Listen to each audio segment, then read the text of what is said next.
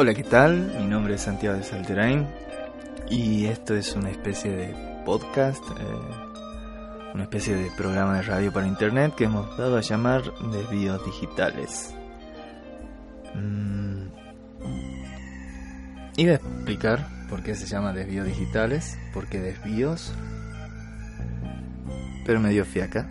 Este es, es importante el concepto de desvíos quizás filosóficamente, pero bueno, es medio largo. Así que lo dejaré para otra ocasión. Bueno, no sé si alguien en este momento estará escuchando esto. Posiblemente nadie lo escuche, lo cual me da bastante libertad porque puedo decir cualquier barbaridad y nadie se va a enterar. Así que en cierto sentido está bueno. Bueno, básicamente la idea de este podcast es eh, tematizar problemáticas relacionadas con las tecnologías. Las tecnologías en general, pero últimamente cuando se habla de las tecnologías se asocian más a las nuevas tecnologías, ¿no? A las tecnologías informáticas. Este no una cuestión técnica, porque yo no soy técnico, no tengo idea de cuestiones técnicas, pero sí este tematizar algunas cuestiones filosóficas, sociales, éticas, este, relacionadas con, con las tecnologías informáticas. Quizás si esto sigue, si sigo haciendo este audio, este podcast, hable de cuestiones con respecto a la tecnología en general. Pero por lo menos para empezar, la idea es eso, este, tratar problemáticas que tengan que ver con las tecnologías informáticas, las tecnologías digitales, las llamadas nuevas tecnologías que ya no son tan nuevas, pero se les sigue diciendo nuevas tecnologías desde un punto de vista social o filosófico, si se quiere. La idea es este a lo largo de varios audios y escritos y cosas que puedan ir saliendo es poder ir armando una ética informática. La ética informática es una disciplina eh, que se trabaja en otros países, se trabaja un poco acá, pero, pero no mucho. Hace referencia a problemáticas filosóficas con respecto al despliegue de las tecnologías informáticas. En, ahora mismo no, no, voy a encargarme de definir específicamente la ética informática, quizá lo haga en otra ocasión, pero bueno, es como para ir este, orientando el tema. Y bueno, es aburrido cuando los podcasts hablan demasiado del podcast mismo y hacen una presentación demasiado larga, así que tendría que ir directamente al tema con el que quisiera empezar esto. El título fue algo así como Tecnologías Digitales y Derechos Humanos. Es un título bastante general. Eh, tuve una profesora en la universidad que me estaría retando por lo general que es el título y porque no está bien acotado. Pero este por suerte esto no es una monografía y es un programa de radio, de, de radio, de un podcast. Así que bueno, se pueden preguntar qué tienen que ver las tecnologías con los derechos humanos y bueno, sí, tienen, tienen que ver muchísimo. Hay problemáticas que son de incumbencia para los derechos humanos en relación con, con la tecnología. En especial con un derecho de los más defendidos, que es el derecho a la libre expresión y al libre acceso a la información. Mm, para hablar un poco de los derechos humanos en relación a las tecnologías digitales, a la informática y más específicamente al ciberespacio, Internet, que es la tecnología informática por excelencia quizás de, nuestra época, habría que hacer una introducción a los derechos humanos en general. Este, bueno, todos posiblemente hemos escuchado hablar de los derechos humanos, se habla muchísimo en la tele, en todas partes y quizás sea innecesario definirlos. Pero bueno, estaría bueno eh, dar una, una pequeña introducción. Básicamente los derechos humanos son derechos que son inherentes a todo ser humano por el solo hecho de serlo y que se lo deben respetar. Está dirigido principalmente, en un principio, dirigido a los estados. Los estados son quienes tienen que defender estos derechos pero se entiende que eh, hoy en día ya se entiende que los derechos humanos son cosas que deben defender y promover todos. No es cuestión únicamente de los estados. O sea, acabo de hacer una introducción muy básica y muy, muy endeble. hay un autor llamado Pedro Niken, que es especialista en, en derechos humanos, que da una pequeña introducción, la voy a leer. La noción de derechos humanos se corresponde con la afirmación de la dignidad de la persona frente al Estado. El poder público debe ejercerse al servicio del ser humano. No puede ser empleado lícitamente para ofender atributos inherentes a la persona y debe ser vehículo para que ella pueda vivir en sociedad en condiciones consonas con la misma dignidad que le es sustancial. Bueno, él hace mucha, mucho hincapié en la cuestión de dignidad, también con respecto al Estado, ¿no? Sigue, la sociedad contemporánea reconoce que todo ser humano, por el hecho de serlo, tiene derecho frente al Estado, derecho que éste, o bien tiene el deber de respetar y garantizar, o bien está llamado a organizar su acción a fin de satisfacer su plena realización. Bueno, los derechos humanos nacen eh, a partir de una declaración, ¿no? En las Naciones Unidas en 1948 redactan, digamos, la Declaración Universal de los Derechos Humanos. Y bueno, están muy presentes en el discurso político actual, en todas partes, en la cuestión de los derechos humanos.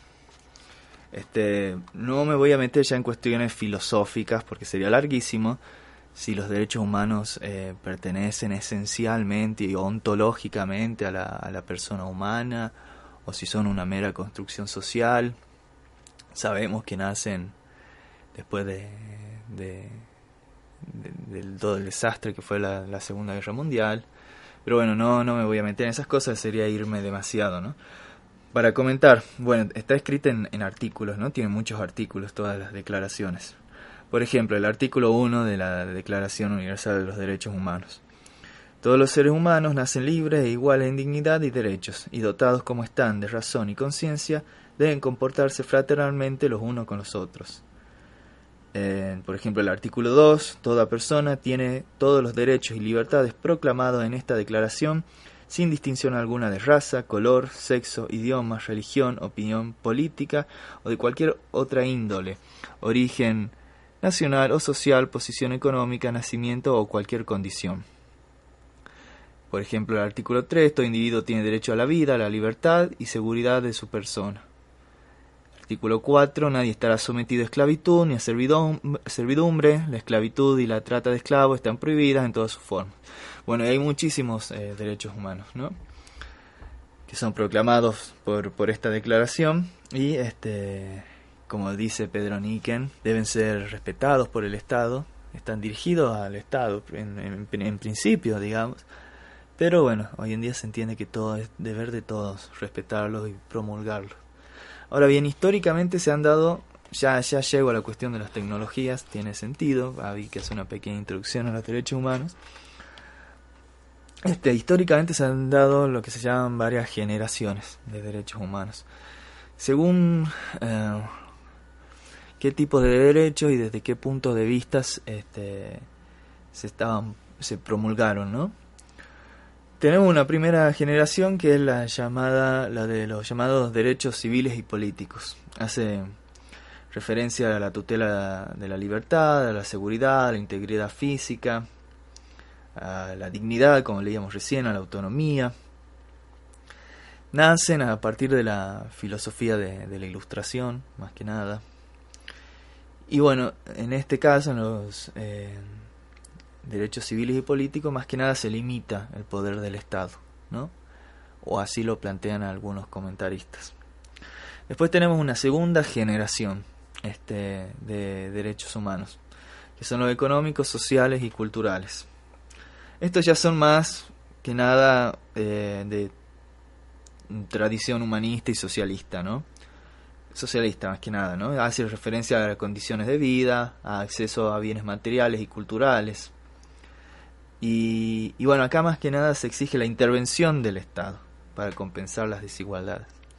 Intervención, pequeña palabrita que nos pueda hacer pensar hasta qué punto el neoliberalismo puede cumplir o no con los derechos humanos, ¿no?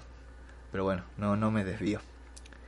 Este, tenemos una tercera generación que tiene que ver ya más, que es más contemporánea, ya tiene que ver con la segunda mitad del siglo XX, que algunos llaman los derechos de la solidaridad, donde están los derechos referidos a las minorías, a las minorías que no fueron tenidas en cuenta en los anteriores derechos, como pueden ser los, de las personas de color, como pueden ser las mujeres, los derechos de las mujeres no habían sido atendidos específicamente, todas las minorías, ¿no? etnias diferentes, este, los homosexuales, etcétera. Son tenidas en cuenta esos, esos derechos, ¿no? Infinitas minorías. Aunque algunos también en, los derechos de tercera generación incluyen los eh, derechos colectivos de la humanidad entera, como el de un medio ambiente sano, a la paz mundial, etcétera, ¿no? Esas son las tres generaciones de derechos humanos más conocidas. Pero lo que me interesa a mí es llegar a esto, a una cuarta generación de derechos humanos. E, esta idea de una cuarta generación de derechos humanos la estoy tomando de un eh, filósofo español llamado Javier Bustamante Donas, este, perteneciente a la Universidad Complutense de Madrid. Él plantea una cuarta generación de derechos humanos con respecto específicamente al ciberespacio, que se defiendan y promulguen los derechos humanos al interior del ciberespacio y bueno, también en relación a, a las tecnologías digitales en general, ¿no? ¿Por qué hablar del ciberespacio en, específicos, este, siendo que ya los derechos humanos están, esto me lo pregunto yo, ¿no? Están proclamados para todos los ámbitos. Cuando en la Declaración Universal de los Derechos Humanos hace referencia a todos los ámbitos de la, realidad humana, porque hacer una cuarta generación específicamente para un ámbito como sería el ciberespacio.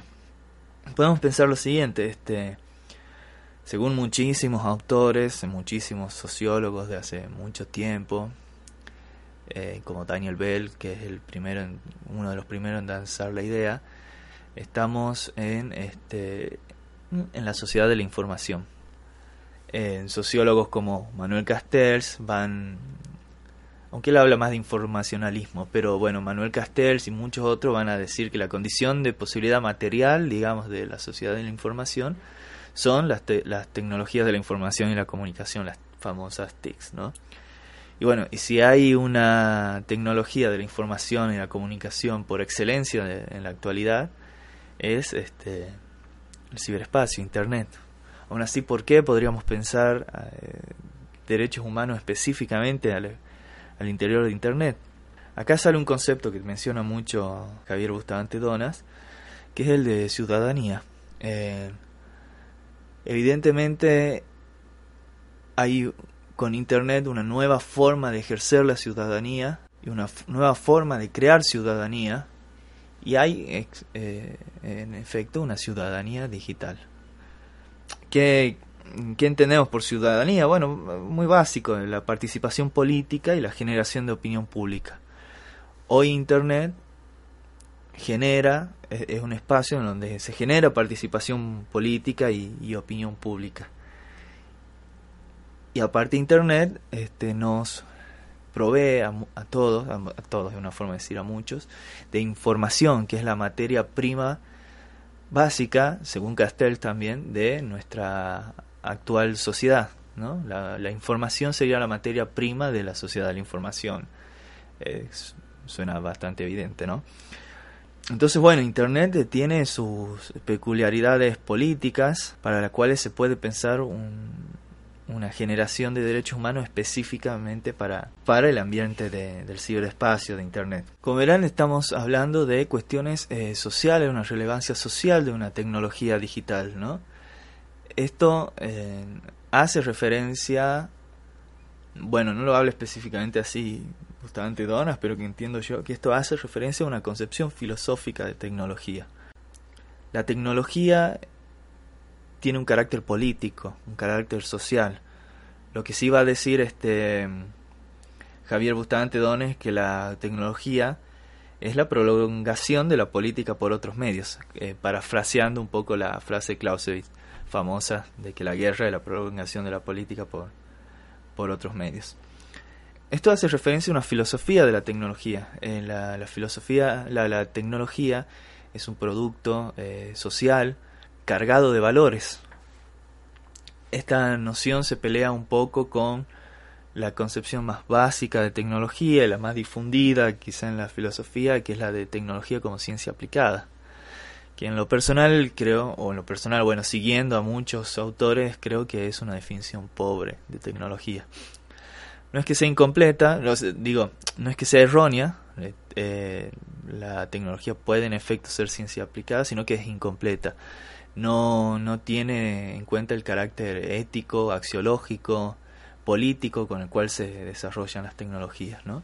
que sí tiene en cuenta esta otra perspectiva, que algunos llaman sociotécnica, eh, algunos llaman constructivista, este, ya en otro momento quizás hable específicamente de diferentes nociones de, tecnología al interior de, la filosofía. Pero bueno, esta cuarta generación tiene este supuesto ¿no? de eh, un carácter social y político en, en, las tecnologías, específicamente en las tecnologías digitales, por lo cual ahí es necesaria una defender derechos humanos específicamente al interior de una tecnología. Siguiendo un poco con la cuestión de la ciudadanía y, y por qué es relevante una generación de derechos humanos al interior del ciberespacio, me parece interesante leer un pequeño parrafito de un texto justamente de Javier Bustamante Donas acerca de esta cuarta generación que dice, cito, la democratización de la tecnología informática y el constante descenso del coste de acceso a la misma, esta cuestión del acceso es muy importante, ya, se va a repetir, han permitido que la tecnología se encuentre, cada, se encuentre por una vez más cerca del individuo. Aunque no le gusta el poder, el ciudadano de la nueva Telépolis se beneficia tanto como las instituciones del avance tecnológico. Evidentemente está entendiendo poder en, un sentido básico, ¿no? no en un sentido Foucaultiano, por ejemplo. Por primera vez contamos con vías de acceso a la información que con una inversión mínima permiten un alcance máximo. Ahí termina la cita. Este, bueno, este, este párrafo es muy importante, ¿no? Hace referencia al ciudadano de la nueva Telépolis. Sale un conceptito que es enorme en realidad y se repite todo el tiempo que es de información. Para esta idea de elaborar una ética informática, que vamos a ver mm, diferentes puntos de vista, este, vamos a hablar también de hackers, este, de ciberfilosofía, ah, no solo de derechos humanos, de la sociedad en la que estábamos justamente, sociedad de la información. Se repite siempre el concepto de información. Ese va a ser este, muy, muy importante y es un concepto enorme que obviamente no, no lo vamos a poder resolver acá. Pero, bueno, justamente la, tecnología informática, de su democratización y sus bajos costes, hace que podamos participar políticamente y que seamos generadores de información. Antes, antes de tecnologías informáticas como, como Internet, los ciudadanos no, no, generaban información con la misma facilidad que se genera ahora. la información se generaba institucionalmente por por medio del Estado o medios o grandes medios privados. Entonces, bueno, eso ha hecho tener una participación pública más, más extendida, que también hace una necesidad de proclamar ciertos derechos específicos. Como ya dije un par de veces, me parece que la cuarta generación de derechos humanos es un elemento fundamental y muy importante para lograr elaborar una ética informática. Es necesario elaborar una ética informática. Se ha escrito en algunos países, pero no demasiado. No, hay demasiado escrito sobre ética informática, esta disciplina filosófica. Y me parece que eh, los derechos humanos son una buena perspectiva desde la cual pararse para evaluar las problemáticas derivadas de, la informática, de la naturaleza de la informática. Por eso, como elemento para una nueva ética, el concepto de ética justamente es, es muy relevante y, y, Javier Bustamante Donas va a hacer referencia justamente a una, una ética. Lo cito. Las posibilidades que se abren a partir de esta omnipresencia de la tecnología en la vida social son tantas que una nueva ética reclama una protección más global e imaginativa de los derechos de los individuos. Dichos, dichos derechos se englobarían en lo que podría ser considerado una cuarta generación de derechos humanos en la que la universalización del acceso a la tecnología, la libertad de expresión en la red y la libre distribución de la información juegan un papel fundamental. Ahí termina la cita, fin de la cita. Bien, salen cosas muy importantes en esa, en esa cita, la cuestión de la ética, pero ya se va repitiendo varias veces como acceso, como derecho fundamental el acceso a la tecnología, la libertad de expresión en la red la libre distribución de información. De nuevo el concepto de información que va a ser fundamental. De hecho, como ya decía, la, la libertad de expresión, acá dice libertad de expresión en la red, pero la libertad de expresión en sí ya está considerada considerado como un derecho fundamental en la Declaración de los Derechos Humanos, aunque se haya escrito en el 48 y todavía no existiera ni por cerca Internet. Y también el, la libertad de, distribución de la información. ¿no? Voy a leer lo que es el artículo 19 de la Declaración Universal de los Derechos Humanos. Ese artículo dice, todo individuo tiene derecho a la libertad de opinión y de expresión este derecho incluye el de no ser molestado a causa de sus opiniones, el de investigar y recibir informaciones y opiniones, y el de difundirlas sin limitación de fronteras por cualquier medio de expresión. Por cualquier medio de expresión. No existía Internet, pero dice por cualquier medio de expresión. Eso ya está en un sentido general. Podríamos pensar que Internet viene a, posibilitar, este, eh, por lo menos utópicamente, viene a posibilitar esta, estos derechos proclamados en el artículo 19 de la Declaración Universal. ¿Por qué es importante la libertad de, expresión y la libre distribución de información? Bueno, estos, estos derechos son para Javier Bustamante Donas la condición de posibilidad de todos los demás derechos de cuarta generación. Libre acceso a la información y libertad de expresión son la condición de posibilidad, es decir, son la característica necesaria que tienen que tener, el derecho necesario que tiene que tener este, esta cuarta generación para que se cumplan todos los demás derechos. Ese concepto, el de condición de posibilidad, bueno, es muy importante, es muy relevante para, para la filosofía al menos, ¿no? Ahora bien, eh, dice Bustamante Donas, no podríamos hablar de libertad de expresión ni de derecho a la información si no consideramos las posibilidades que las redes digitales ofrecen a los ciudadanos de a pie.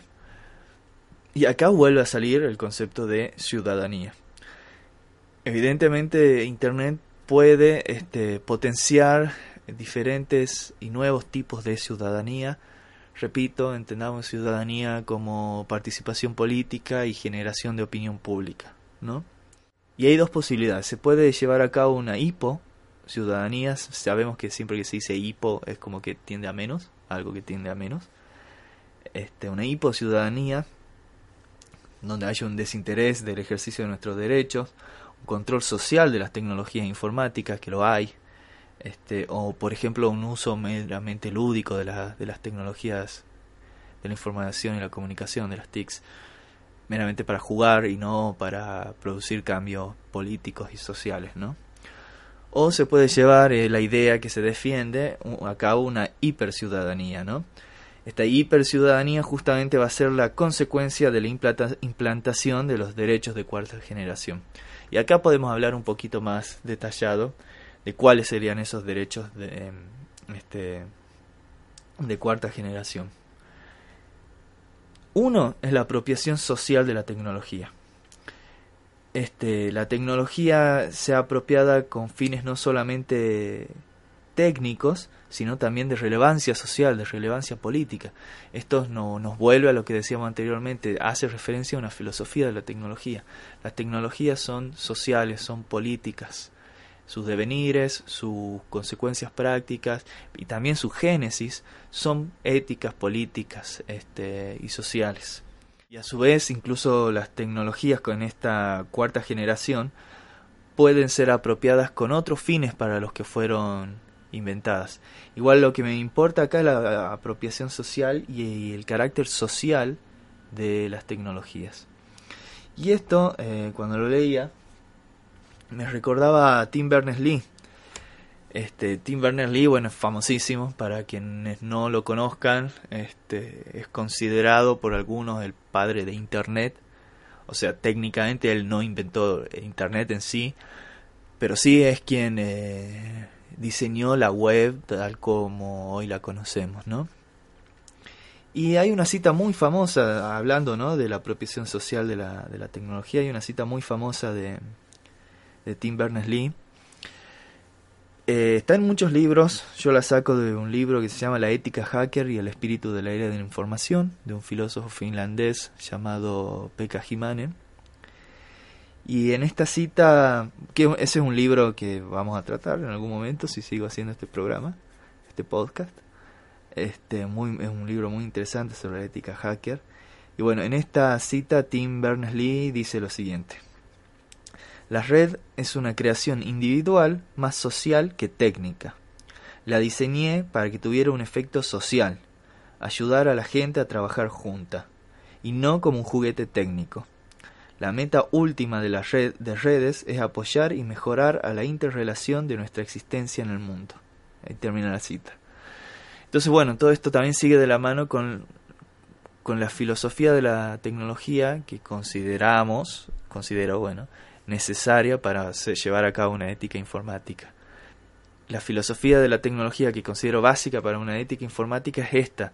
las tecnologías no son cuestiones meramente técnicas, son cuestiones sociales y políticas. Y hasta los mismos creadores de tecnología como Tim Berners-Lee dicen que es una creación más social que técnica. Tiene fines sociales, en este caso específicamente mejorar la interrelación de nuestra existencia en el mundo que evidentemente por lo menos ha, cambiado nuestra forma de interrelacionarnos este, la web. Eso es lo importante. Creo que desde ahí hay que pararse para evaluar éticamente la, la tecnología. Las tecnologías no son neutras como van a sostener algunos, sino que son están cargadas de valores desde su invención misma y después en su uso también. Otro derecho de cuarta generación que menciona volviendo a Bustamante Donas, este, es la expansión de una otra serie de derechos intermedios, ¿no? como son el acceso universal y barato a la información, ahí está de nuevo, vuelve la cuestión del acceso a la, información, una cuestión eh, básica, que quiere decir a su vez acceso a las tecnologías, porque nosotros accedemos a la información gracias a la, a la tecnología difusión de ideas y creencias sin censura ni fronteras a través de redes. Este, esto me hace acordar, bueno, tenemos ¿no? acceso universal y barato a la información, difusión de ideas y de creencias sin censuras ni frontera a través de las redes. Esto me hace recordar un texto muy muy famoso que ya antes de que, mucho antes de que Javier Bustamante Dona empiece a promulgar una, una cuarta generación de derechos humanos, este, un texto muy famoso en el cual ya se empiezan a defender estas cosas.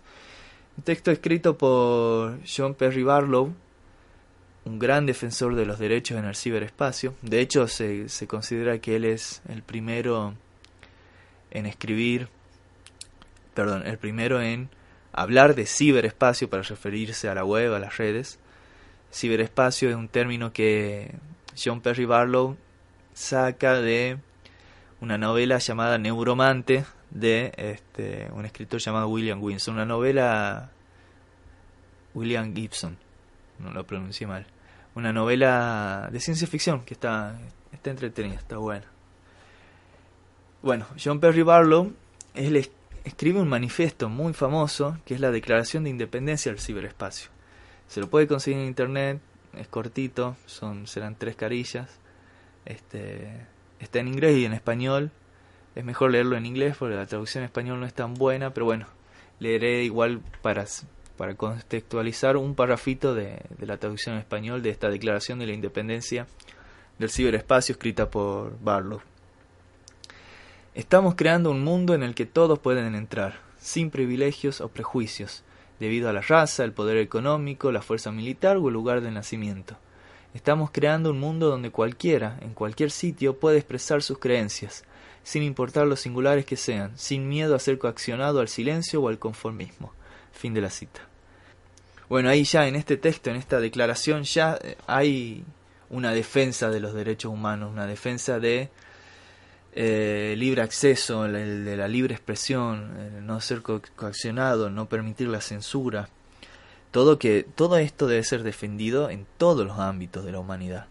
Estos tipos lo, lo, defienden específicamente al ámbito de el ciberespacio, pero obviamente la no censura, la libertad de expresión es cuestión de todos los ámbitos del ser humano.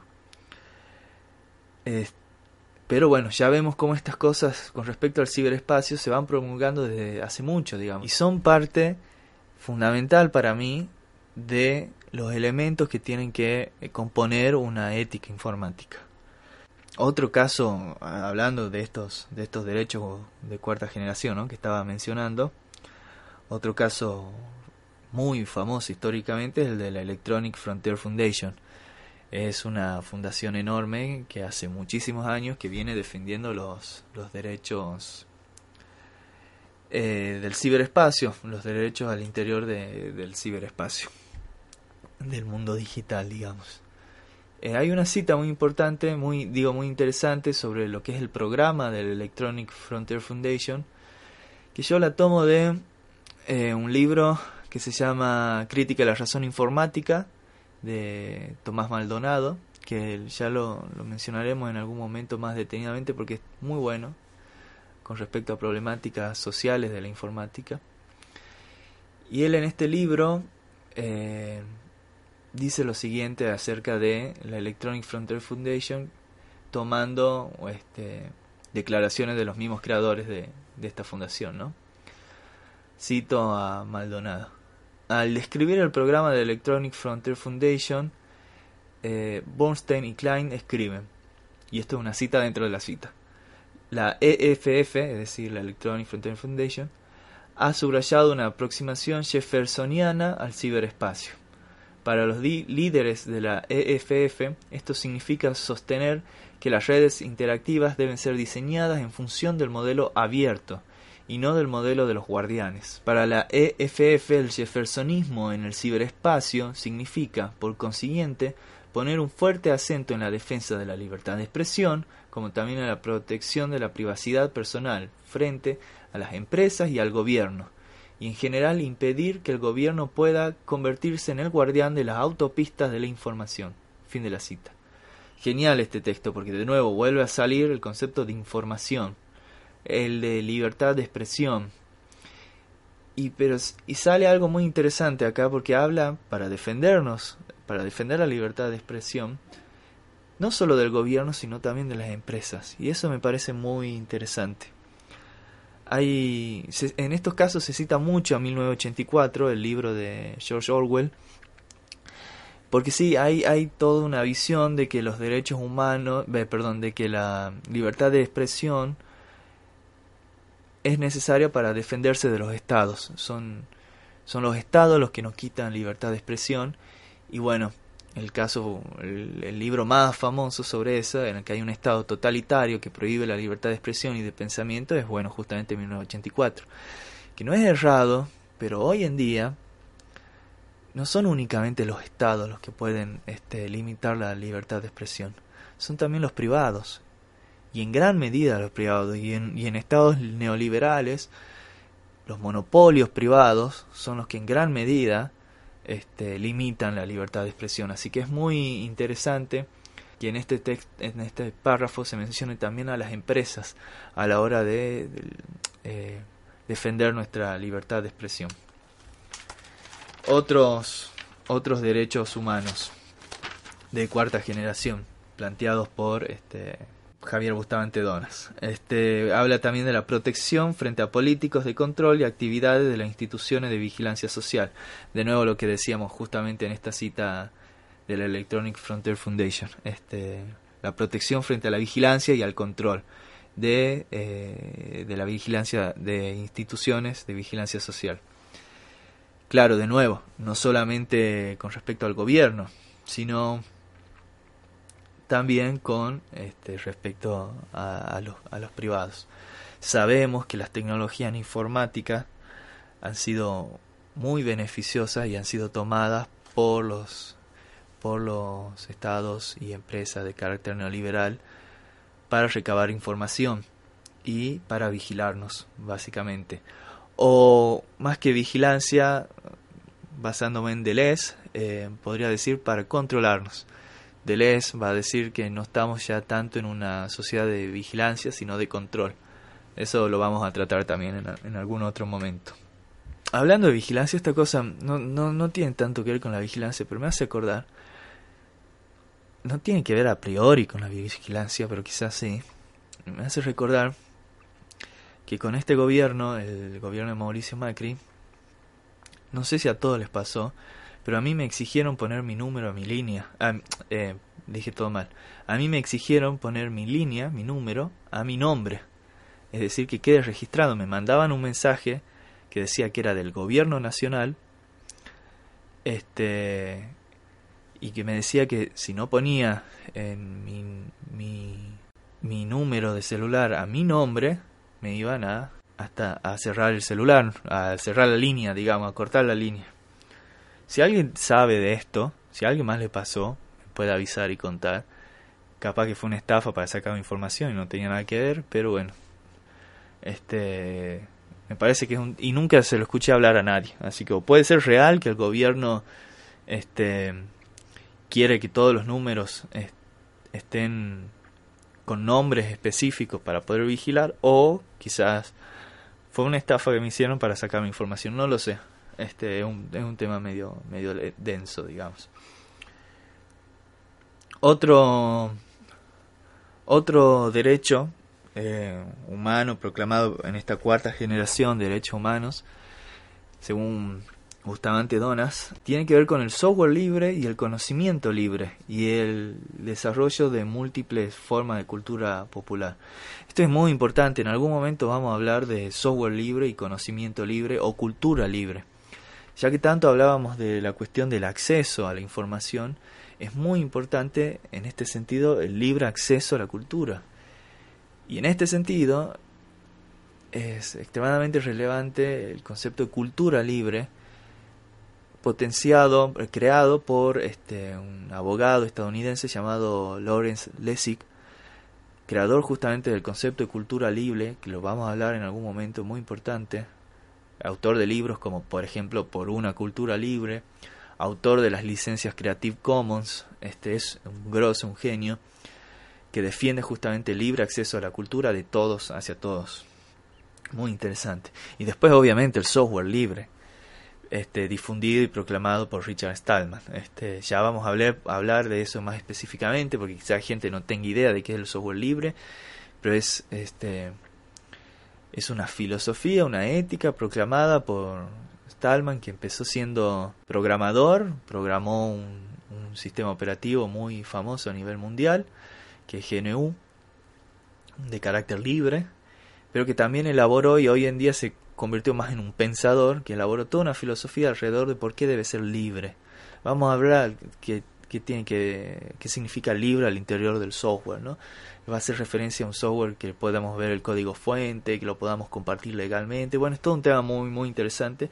Quería dejar mencionado, aunque sea que Javier Bustamante Donas este, incluye esto del software libre y del conocimiento libre y la cultura libre al interior de los derechos humanos de cuarta generación. Eh, bueno, Javier Bustamante Donas no es el único eh, en hablar de derechos humanos al interior de Internet. Obviamente es lo que tiene de especial es hablar de una cuarta generación de derechos humanos. Pero se habla... Ay, casi se me cae el micrófono. Se habla en, en términos generales de estos derechos. De hecho acá podemos venir mucho más cerca, digamos, que este, Javier Bustamante Donas. Hay un texto en se encuentra muy fácil en internet que se llama justamente Libertad de Expresión e Internet, que fue realizado por la Relatoría Especial para la Libertad de Expresión, perteneciente a la Comisión Interamericana de Derechos Humanos. Bueno, medio largo ese título, pero es la Comisión Interamericana de Derechos Humanos. Es interesante, digamos, tiene es, es de nuestra zona, digamos. Y también proclaman derechos referidos a la libertad de expresión en Internet. Y es muy interesante. En el artículo 10 de este texto hablan específicamente sobre la libertad de expresión. Lo, cito. En la, actualidad, el derecho a la libertad de expresión encuentra en Internet un instrumento único para desplegar incrementalmente su enorme potencial en amplios sectores de la población. Más adelante dice, como ningún medio de comunicación antes ha permitido a los individuos comunicarse instantáneamente y a bajo costo, y ha tenido un impacto dramático en el periodismo y en la forma en que la que compartimos y accedemos a la información y las ideas. Ahí termina la cita. Bueno, muy parecido a lo que leíamos con Javier Bustamante Donas, ¿no? Evidentemente Internet este, potencia este, increíblemente la posibilidad de libertad de expresión y tiene un bajo costo del acceso a la información. Pero justamente ahí sale otro conceptito que es el de acceso, digamos, que también estaba en Javier Bustamante Donas. Eh, en este texto también se entiende que para que haya libertad de expresión también debe haber como condición de posibilidad una igualdad de acceso a los medios para transmitir información. Que eso es lo que eso es un poco lo que viene a ser internet, ¿no? Viene a darnos eh, más acceso a los medios necesarios para producir información no es universal y no es a todos, como algunos este, dicen, porque no hay que olvidarse que Internet no es gratis, hay que pagar. Pero por lo menos sí, sí, lo, sí lo potencia, ¿no? En el artículo 15, ya con respecto específicamente a la parte del acceso a, las tecnologías e Internet, dice, todas personas deben contar con igualdad de oportunidades para recibir, buscar e impartir información por cualquier medio de comunicación sin discriminación, por religión, sexo, etcétera. Este, eso es importante porque con internet podemos generar información, pero también este, necesitamos, o, de, los derechos humanos se necesita, para tener libertad de expresión, que también haya igualdad en el acceso a los medios este, para generar información y para generar expresión. Este, la computadora y, e internet no son de difícil acceso, no son de acceso imposible, pero no hay que olvidarse que tampoco es de acceso universal. No todos tienen acceso a Internet, no todos tienen acceso a las computadoras. Este, por eso es un derecho por el cual luchar todavía. De nada sirve que haya libertad de expresión en Internet si son pocos los que pueden acceder a Internet, o a la información, o a las tecnologías. Quizás con todas las críticas que se le puedan hacer, porque es muy criticable en muchos sentidos el programa Conectar Igualdad sí tuvo en cierto sentido la capacidad de permitir cierto acceso a las tecnologías informáticas. Obviamente haciendo todas las salvedades, que eso lo podríamos dejar para otro momento, de las críticas a Conectar Igualdad. Richard Stallman no le gusta porque no usa software libre. Bueno, se pueden plantear bastantes cosas. Pero bueno, hay que posibilitar el acceso. Este, el acceso no es universal, Internet no es universal. Ahora hay un proyecto llamado OneWeb de unos satélites que están lanzando para crear una web, una red de internet eh, para todo el mundo, que van a ser un montón de satélites. Este, no sé cómo va a funcionar económicamente eso, habría, tendría que investigar más, o si alguien sabe puede comentarlo. Pero bueno, ahí en OneWeb puede, ese proyecto puede, haber algo interesante, pero no sé bien qué, qué desarrollo va a tener. Ahora bien, con respecto a esto del acceso, sale otro conceptito muy importante que es el de brecha digital y que lo mencionan específicamente en el, en el artículo 17. Lo leo. Este propósito de cerrar la brecha digital va de la mano con la necesidad de que el Estado procure que los actores privados no impongan barreras desproporcionadas o arbitrarias para acceder a Internet o usar sus servicios principales. En otras palabras, Internet debe mantener su característica intrínseca de acceso. Fin de la cita. Esto es muy interesante porque en, esta, en estos derechos eh, humanos proclamados en este texto realizado por la Comisión Interamericana de Derechos Humanos, se habla de que el Estado debe intervenir este, y ponerle límites a los privados, a los actores privados dice, va de la mano con la necesidad de que el Estado procure que los actores privados no impongan barreras proporcionadas, etc. Esto eh, me permite eh, insinuar que con libre mercado y neoliberalismo es muy difícil que este derecho se, se potencie o se lleve a cabo o en términos generales muy difícil defender los derechos humanos al interior del neoliberalismo pero eso ya es algo muy muy muy general y ya me estoy yendo muy lejos Pero bueno, este, esto ya nos va pensando también en qué, qué tipo de políticas son quizás necesarias para eh, defender ciertos derechos humanos al interior de Internet. El concepto más interesante que acaba de salir es justamente el de brecha digital. La idea es justamente mediante estos derechos este, achicar esta brecha digital. Pero ¿qué, ¿qué, quiere decir este concepto? Bueno, si buscamos brecha digital en Wikipedia, podemos leer lo siguiente. Se entiende por brecha digital la distancia en el acceso, uso y apropiación de las tecnologías tanto a nivel geográfico, a nivel socioeconómico y también en las dimensiones de género, en articulación con otras desigualdades culturales.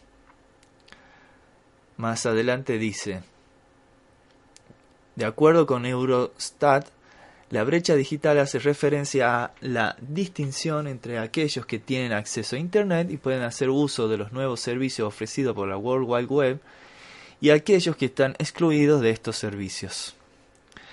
Eh, es una definición válida. Creo que se lo puede explicar de una forma muy sencilla y tonta. La brecha digital no es más que una continuidad de la brecha social y económica que existe y existió en el mundo. Es así de simple, me parece. Es muy fácil. Los países más pobres, pertenecientes al tercer mundo, son los que menos acceso tienen a Internet, a las tecnologías digitales y a la producción de información. Los países del primer mundo son los que más acceso tienen a las tecnologías digitales y a la producción de información. De modo que, repito, la brecha digital es una continuación en el espacio digital de la brecha social, económica y política que ha existido desde siempre. Entonces, achicar una brecha también tiene que ver con achicar la otra brecha.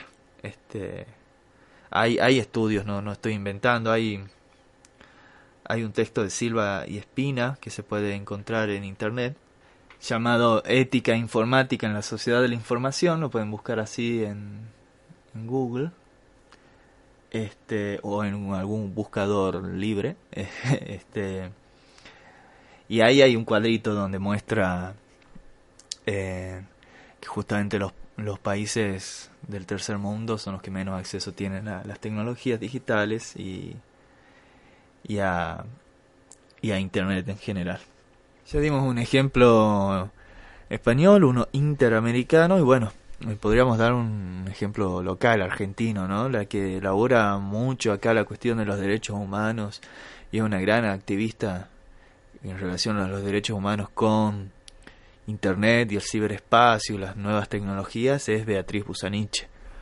Pueden buscarla este, en Google, en YouTube.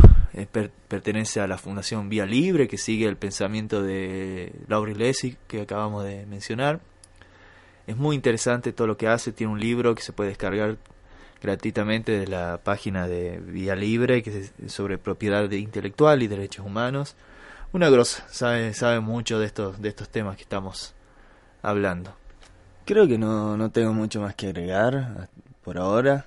Lo que sí eh, me parece interesante decir es que, bueno, el Richard Stallman suele decir en sus conferencias que no ha habido a nivel mundial una discusión acerca de los derechos humanos referidos al software libre y a las tecnologías digitales en general.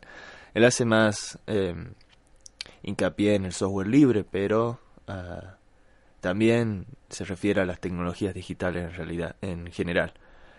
Este, bueno, obviamente no es que no haya nadie trabajando, somos muchos los que trabajamos con los derechos humanos con respecto a las tecnologías digitales. Hay muchísimos y, hoy he podido comentar algunos de ellos. Pero sí es cierto que quizá no, no, no tiene una difusión o no ha habido un debate organizado y mundial o no tienen, como decía, una, una difusión. Así que bueno, esto que hemos hecho es un un pequeño aporte también a eso que Stallman le parece necesario que, debe hacerse. Bueno, esto se hizo mucho más largo de lo que tenía planificado, pero bueno, quería dar una introducción somera, aunque sea, aunque salió bastante largo, con respecto a los derechos humanos. Repito lo que dije varias veces. La idea es empezar a elaborar, a escribir, a hablar para elaborar una ética informática. No se escribe mucho acá, por lo menos en nuestro país, en Argentina, sobre ética informática. Em, y propongo yo que uno de los elementos fundamentales de los cual pararse son los derechos humanos, de cuarta generación específicamente. También he tirado la idea y propuesto una cierta filosofía de la tecnología. Son elementos que, que van a ir saliendo. Este, posiblemente a este momento hayan llegado muy pocas personas o casi nadie a escuchar hasta esta parte del audio. Así que no, no voy a alargar más y lo voy a dejar acá. la idea es seguir haciendo audios acerca de problemáticas sociales y filosóficas relacionadas con las tecnologías informáticas, a, a difundir un poco ciertas ideas conocidas y otras mías, quizás no tan conocidas, y este y compartir, básicamente, como dice el querido Richard Stallman, compartir conocimiento y generar riqueza intelectual. Así que muchas gracias y hasta la próxima, supongo.